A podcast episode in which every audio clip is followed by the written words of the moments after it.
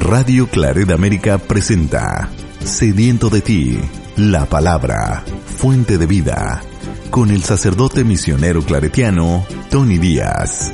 Reflexiones diarias del Evangelio. Aquí iniciamos. Bienvenidos hermanos a nuestras reflexiones bíblicas de las lecturas del día. Hoy es miércoles de la vigésima quinta semana de tiempo ordinario miércoles de la vigésima quinta semana de tiempo ordinario y hoy celebramos la memoria de San Pío de Pietrelcina, presbítero o conocido eh, popularmente como el Padre Pío, eh, uno de los santos ah, contemporáneos. Ah, ya diremos un poco más acerca de él en la sección de la reflexión de las lecturas de hoy.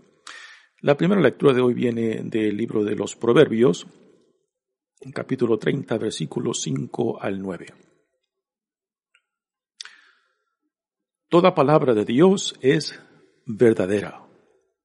El Señor es un escudo para cuantos en Él confían.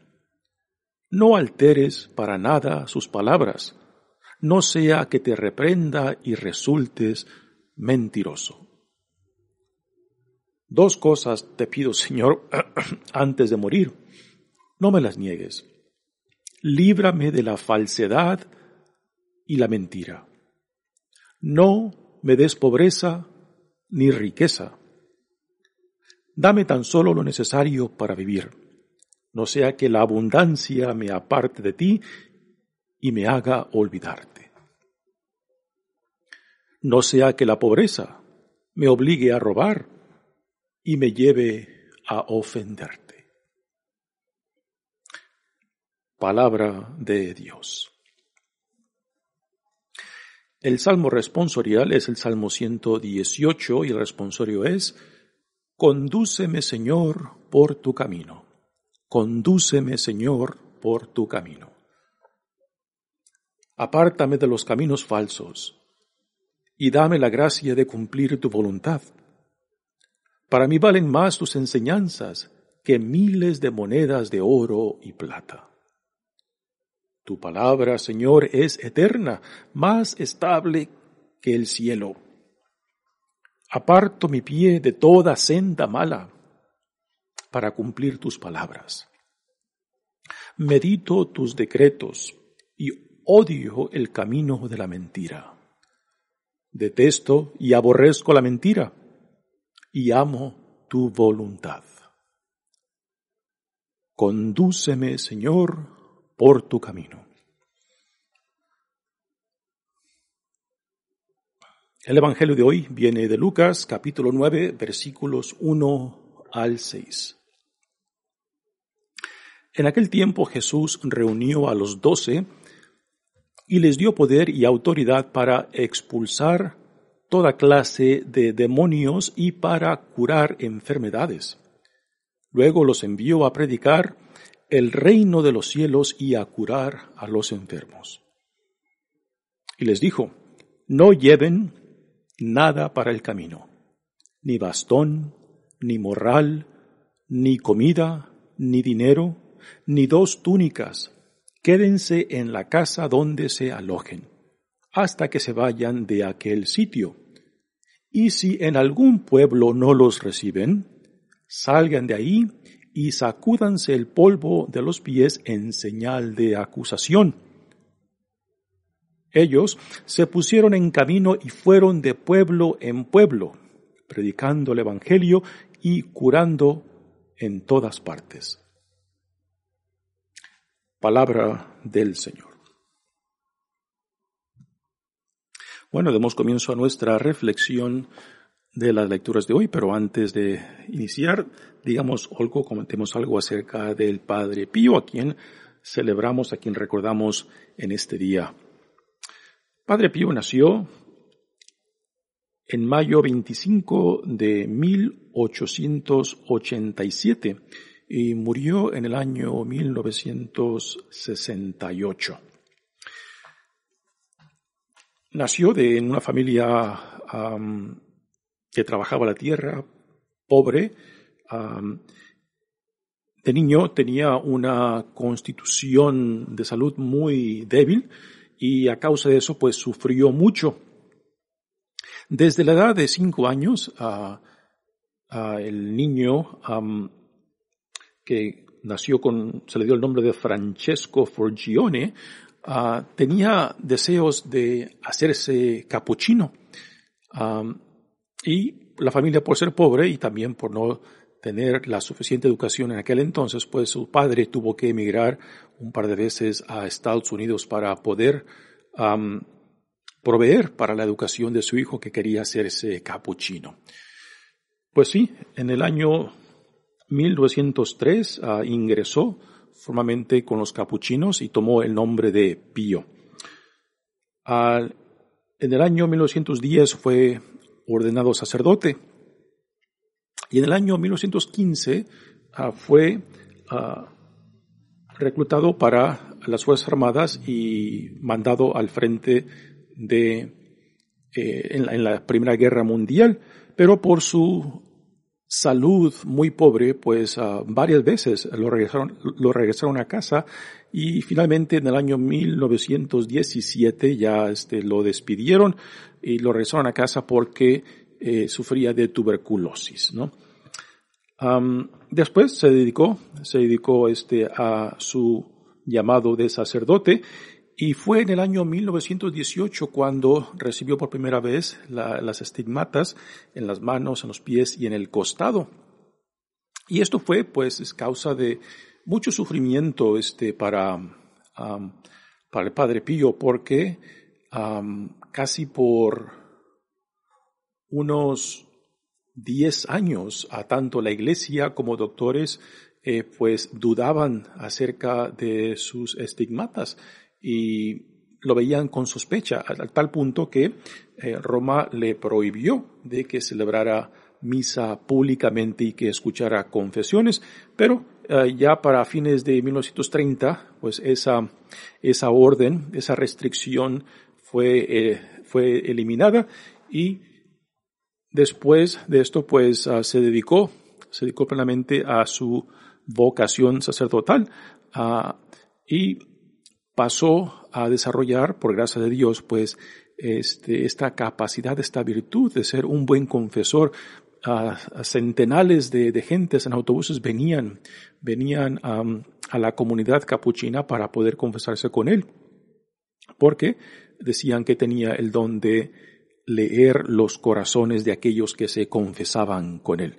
Aún el papa, el, obispo en aquel entonces, ah, que después pasó a ser cardenal y después elegido Papa Juan Pablo II, ah, desde que era obispo él en Polonia, pues tenía cierta devoción al Padre Pío ah, y aún ah, llegó a hablar con él personalmente. Y fue, fue eh, Juan Pablo II quien beatificó y después canonizó al Padre, al Padre Pío. Pues este Padre Capuchino a pesar de que mucha gente dudaba de él, también este, en las investigaciones por parte de, Roma que hicieron, que hicieron de él, dos de ellas formales eh, decían que, pues hablaban no tan positivamente de él, lo veían como un padre muy, una persona muy ordinaria, con baja aptitud mental, con poca educación, ¿no? Ah, y esto, pues, eh, fue visto, lo clasificaron de una forma negativa, ¿no? Pero a últimas, la gracia de Dios ah, se impuso, la gracia de Dios ah, hizo relucir los dones que él tan ah, tan humildemente recibió por parte de Dios.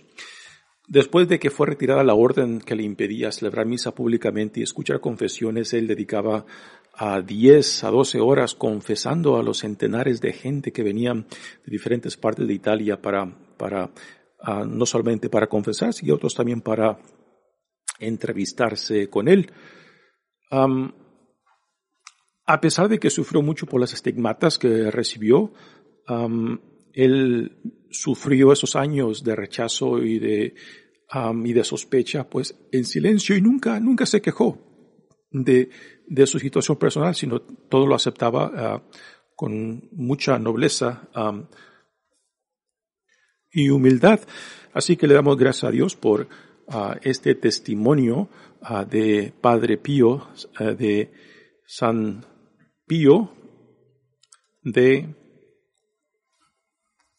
Pietrelcina, sacerdote capuchino, a quien pues recibió dones a que no desaprovechó y los puso al servicio de la iglesia y todos aquellos que buscaban a Dios. Muy bien, pasamos ahora a la reflexión de las lecturas de hoy.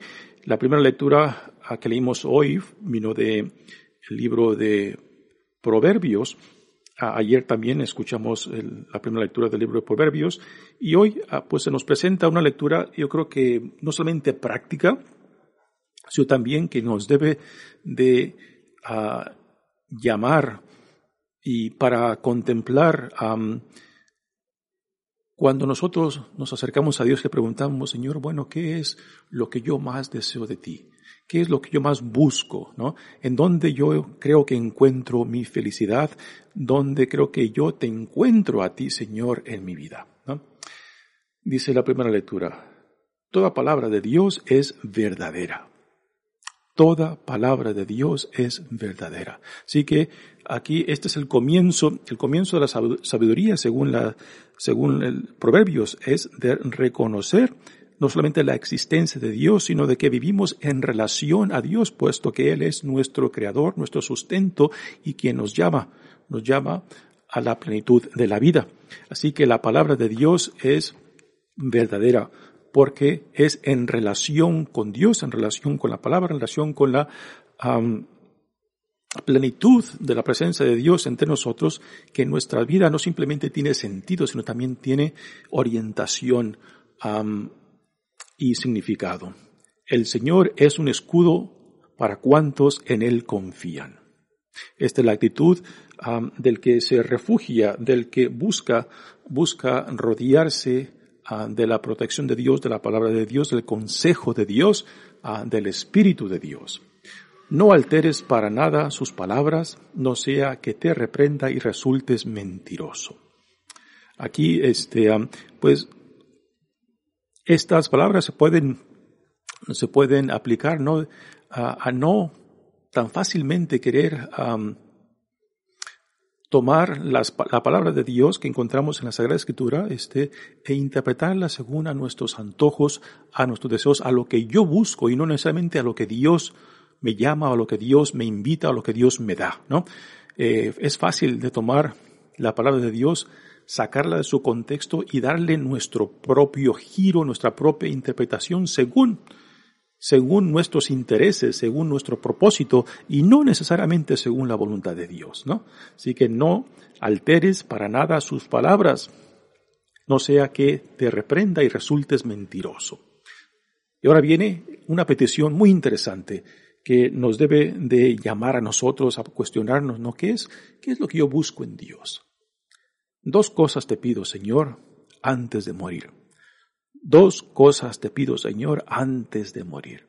No me las niegues. Es impresionante la confianza con la cual, con la cual uh, este, uh, el autor de, este, de, esta sabiduría pues se acerca a Dios eh, pidiendo una petición, así como se acercó Salomón cuando Dios lo escoge como rey para reemplazar a su padre David. Y siendo joven, pues lo que Salomón le pide a Dios solamente que le dé sabiduría para ser un buen rey, un rey justo, un buen líder, un buen líder para el pueblo de Dios, ¿no? Así que, en cierta manera, igualmente, el autor de estos, de estos proverbios, pues, uh, tiene esta, esta similar actitud uh, de Salomón al pedirle a Dios. Le dice, líbrame de la falsedad y la mentira líbrame de la falsedad y la mentira. O sea, que yo sea genuino, que sea lo más transparente posible, que busque vivir una vida recta, que busque vivir una vida de integridad, uh, no solamente entregada a Dios, sino también este, entregada a la hermandad con el prójimo. Así que esta es la primera petición que hace el autor, líbrame de la falsedad y de la mentira. La segunda es la siguiente, no me des pobreza ni riqueza. No me des pobreza ni riqueza. Y ahora después de estos dos peticiones, ahora viene en cierta manera a desempacar este, el por qué pide estas dos peticiones a Dios. Y dice, dame tan solo lo necesario para vivir. Dame tan solo lo necesario para vivir. No sea que la abundancia me aparte de ti y me haga olvidarte. ¿Y qué, qué verdad es esto? Eh, yo creo que muchos de nosotros lo podemos ver no solamente en nosotros mismos, sino también en otros, ¿no? Que mientras más acumulamos, que mientras más eh, seguro nos sentimos en nuestras posesiones, ya sea en nuestro, en las, en lo que hemos comprado, en lo que poseemos, en el trabajo que tenemos, en la posición que tenemos, ¿no? Y empezamos, empezamos a desprendernos de Dios porque pensamos, pues, ya tengo estabilidad económica, ya tengo donde vivir, no me falta nada, mi familia está bien, ¿no? Y cuando más empezamos a confiarnos en lo que hemos hecho, en lo que hemos adquirido, en lo, con lo que nos hemos rodeado, más, más nos vamos desprendiendo de la mano de Dios. Así que el autor, el autor aquí ah, de estos, estos proverbios está enfocando un tema muy importante, ¿no?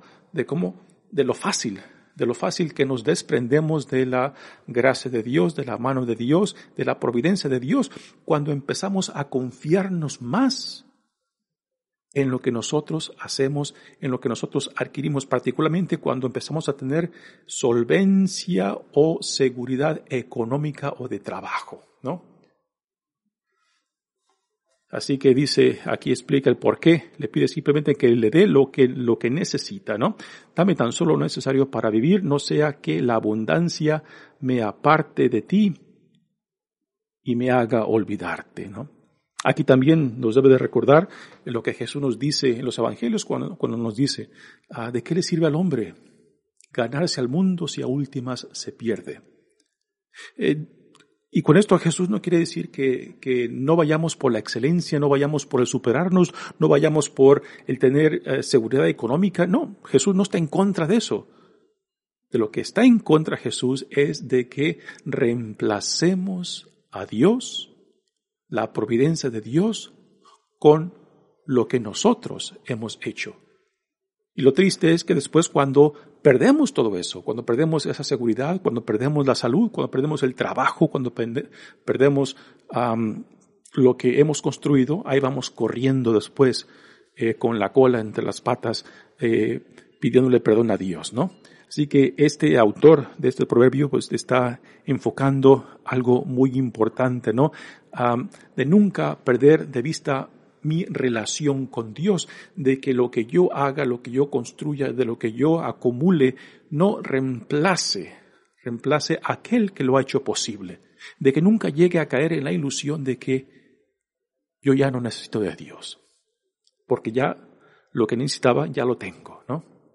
Cuando todo esto es, es um, efímero, es ilusorio, es pasajero, um, y tarde o temprano, pues desaparece, así como ah, el vapor desaparece, así como la espuma uh, del mar desaparece, ah, pues igualmente cuando construimos sobre cosas ilusorias, cuando construimos sobre cosas que no, que son efímeras, que son pasajeras, pues estamos construyendo un castillo sobre arena. Y después las últimas palabras dicen, no sea que la pobreza, no sea que la pobreza me obligue a robar y me lleve a ofenderte. Esto en torno a la segunda petición de que ah, no me des pobreza ni riqueza. ¿Mm? Sí, a veces la necesidad, la necesidad nos puede, puede llevar, es una gran tentación de querer buscar a lo que yo quiero o, o lo que, o lo que necesito, este, uh, pues robando a otros que tienen quizás, ¿no? Y también aquí este, ah, entra otro punto muy interesante, ¿no? ¿Cómo definimos nosotros el ser rico? eh, el tener posesiones, ¿no? hay una historia que se nos cuenta de San Francisco de Asís que le, le encantaba, le encantaba ir al mercado, este, porque ah, al ver tantas cosas que había en el mercado decía, y todo esto no lo necesito. Y se sonreía para consigo mismo de ver tanta cosa que no necesitaba. Así que para San Francisco, rico no es el que tiene mucho, sino el que poco necesita. Y esta es una gran revelación, una gran enseñanza. Así que rico es el que poco necesita, no el que mucho tiene. y, este es prácticamente el pensamiento ah, de este autor, este autor de Proverbios, de que le dé solamente lo que necesite, ese para, para no orgullecerme, para no pensar que todo lo he hecho yo, y tampoco para que tenga la tentación de querer robar para solventar mis, mis necesidades, ¿no? En realidad, las, las cosas que uno necesita para la vida son pocas, pero las que uno quiere es un barril sin fondo, ¿no? Y entre lo que uno necesita y lo que uno quiere hay un abismo tremendo. Y triste es de que muchos de nosotros nos enfocamos en lo que queremos, y le damos muy poca atención a lo que verdaderamente necesitamos. Y la gran tristeza es de que convertimos lo que deseamos, lo que queremos, en necesidad, cuando lo que verdaderamente necesitamos no son muchas cosas. Muy bien, pasamos ahora al Evangelio de hoy, que viene de Lucas. Y aquí pasamos ya a un punto de transición en el Evangelio de Lucas. Ya muy pronto Jesús empezará a, se empezará a enfocar este, en orientar su vida hacia Jerusalén. En el, en el Evangelio de, de Lucas, Jesús va a Jerusalén solamente una vez, ¿no? Pero eh, él dedica la mayor parte de su tiempo eh, en, la región de Galilea. Y los, los expertos en el Evangelio de Lucas describen tres jornadas diferentes que Jesús ah, hace eh, dentro del territorio de Galilea. La primera cuando eh, solamente se enfoca en llevar con, con él mismo, o sea, dejarse acompañar solamente por cuatro de los primeros discípulos que él llama, Pedro, Andrés, Juan y Santiago. En la segunda jornada Jesús ya va acompañado de los doce discípulos. Y en la tercera jornada que eh, se empieza en este capítulo nueve, pues Jesús ahora delega.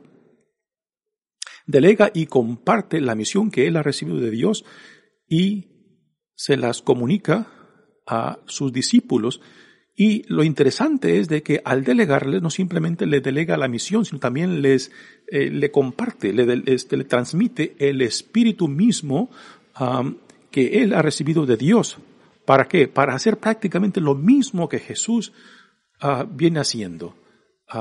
para expulsar demonios, sanar y proclamar la buena nueva, el reino de Dios, ¿no? Así que Jesús no se guarda nada para consigo mismo es muy generoso ah, con todo lo que él ha recibido de Dios Padre, también lo comunica a sus discípulos y también les comparte la misma autoridad y poder que él mismo ha recibido de Dios Padre para llevar a cabo la misión que Dios le ha encomendado de proclamar esta nueva realidad que hace irrupción en la historia humana, el reino de Dios. Y las sanaciones, las expulsiones de los demonios son testimonio de esta nueva realidad, de esta nueva era que se inaugura en Jesucristo y de la, que, de la cual ahora nosotros también somos parte de ella. Ya desde la encarnación de Jesucristo, pues nosotros vamos viviendo esta nueva era, lo cual debe de ser un recordatorio para nosotros, ¿no? De que no es cualquier época, no es cualquier tiempo, sean, sean tiempos históricos difíciles o de paz o de gloria, eh, vivimos en una nueva época, la época del reino de Dios. Y la pregunta para nosotros es, ¿vives tú? ¿Vives tú con esa ah, actitud no solamente de quién dice Dios que tú eres a sus ojos, hijo e hija madre de Dios, sino también con ah, la certeza de que ya, ya eres parte de esta realidad del reino inaugurada y que por tanto somos llamados a identificarnos con los valores del reino el amor, la compasión, la misericordia, la justicia de Dios y la nueva identidad que Dios nos da en Jesucristo de llamarnos hijos e hijas amados de Él. ¿Y es así como vivimos? Son los valores del reino con los cuales nos identificamos y con los cuales buscamos ah, pues vivir nuestras vidas y crear familias y crear estructuras sociales ah, y crear el mundo a imagen del reino o simplemente ah, nos vestimos externamente de esta identidad, pero por dentro aún seguimos los valores del mundo y no los valores del reino. Así que dice el Evangelio, en aquel tiempo Jesús reunió a los doce y les dio poder y autoridad para expulsar toda clase de demonios y para curar enfermedades. Así que Jesús está compartiendo con sus discípulos lo mismo que Dios lo ha mandado hacer. Y no solamente comparte, repito, la misión, sino que también comparte la autoridad y poder para llevar a cabo lo que Jesús mismo está haciendo por ah, mandamiento de Dios Padre. Luego los envió a predicar el reino de Dios y a curar a los enfermos. Aquí hemos de hacer hincapié en un punto muy importante que eh, la proclamación de Jesús, el centro, el corazón de, la proclamación de Jesús es el reino de Dios. El reino es una realidad que Dios estaba inaugurando en Jesucristo mismo y que por tanto ahora es esta la realidad en la cual vivimos nosotros. Y para esto se requiere hacer conciencia de que al aceptar a Cristo como Hijo de Dios, como el, Mesías, como nuestro Señor y Salvador, pues nos estamos incorporando a este reino.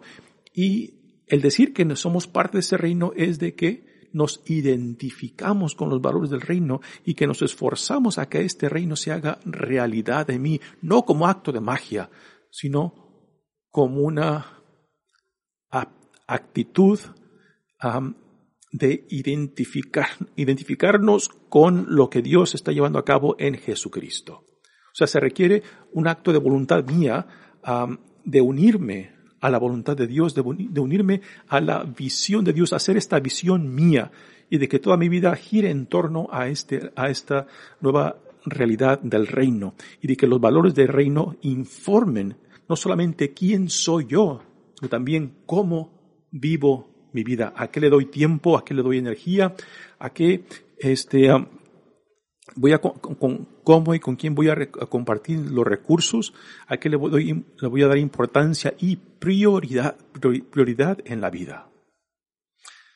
Y después dice el Evangelio, les dijo, no lleven nada para el camino, ni bastón, ni morral, ni comida, ni dinero, ni dos túnicas, Así que Jesús, prácticamente al mandarlos, ah, les pide que, ah, que vayan con la confianza de que no son ellos quien escogieron a Dios ni a Jesús, sino que es Dios quien los llamó, quien, los escogió, quien los llamó, quien los, ah, los atrajo, y que ahora Él les lo manda y que por tanto confíen en aquel que los manda, ¿no? Aquí Jesús quiere que sus discípulos vayan con una libertad completa, de que no vayan apegados a nada, a nada que pueda impedir la misión que han recibido. ¿Por qué? Porque es exactamente lo que Jesús está modelando para ellos. Un desapego total de cualquier cosa que pueda ser obstáculo, de que pueda ser algo que lo separe, que lo divida de la misión a la cual Dios lo ha llamado, ¿no? Y, esto pues también debe de recordarnos a nosotros qué tan fácil nos dejamos distraer, qué tan fácil nos dejamos llevar por otros caminos que, que nos lleven lejos, lejos de la vida a la cual Dios nos llama en Jesucristo, de la misión que hemos recibido, porque el ser cristiano, el ser discípulo de Jesucristo implica, implícitamente pues ser misionero. Y misionero no simplemente de palabras, sino de, de lo que uno uh, manifieste, la vida que modele, el testimonio que uno dé ante el mundo de quién dice Dios que soy y la vida a la cual soy llamado, ¿no? Así que esto, esto Jesús quiere que los, sus discípulos lo hagan con una libertad completa. Por eso no lleven nada. Confíense en aquel que los manda, ¿no? Confíense que aquel que los manda también proveerá por ustedes. ¿Y cómo proveerá? Quédense en la casa donde se alojen hasta que se vayan de aquel sitio. Eh, aquí Jesús está confiando de que Dios proveerá por medio de, de la hospitalidad que la gente que sí escuche la palabra de Dios, que sí disierna que en estos hombres está no solamente la presencia de Dios, sino el poder de Dios, de que esa hospitalidad que recibirán será parte de la providencia de Dios de cuidar y proveer para ellos. Y ahora dice, y si en algún pueblo no los reciben, salgan de ahí y sacúdanse el polvo de los pies en señal de acusación. Ellos se fueron en camino y fueron de pueblo en pueblo predicando el Evangelio y curando en todas partes. Así que uno puede imaginarse la emoción, el entusiasmo ah, de, de, ahora de ir solos, ¿no? Ah, ya sin la presencia de Jesús.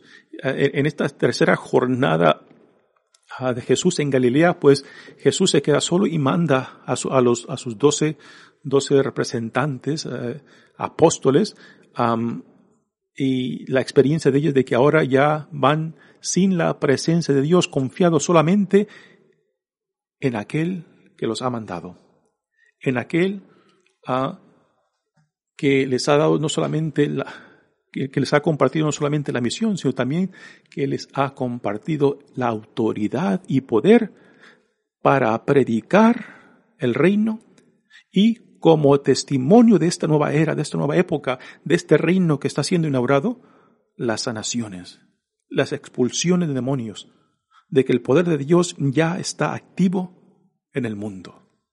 Y este es el reino en el cual nosotros somos llamados a vivir. Mi nombre es Padre Tony Díaz, misionero claretiano. Que Dios los bendiga.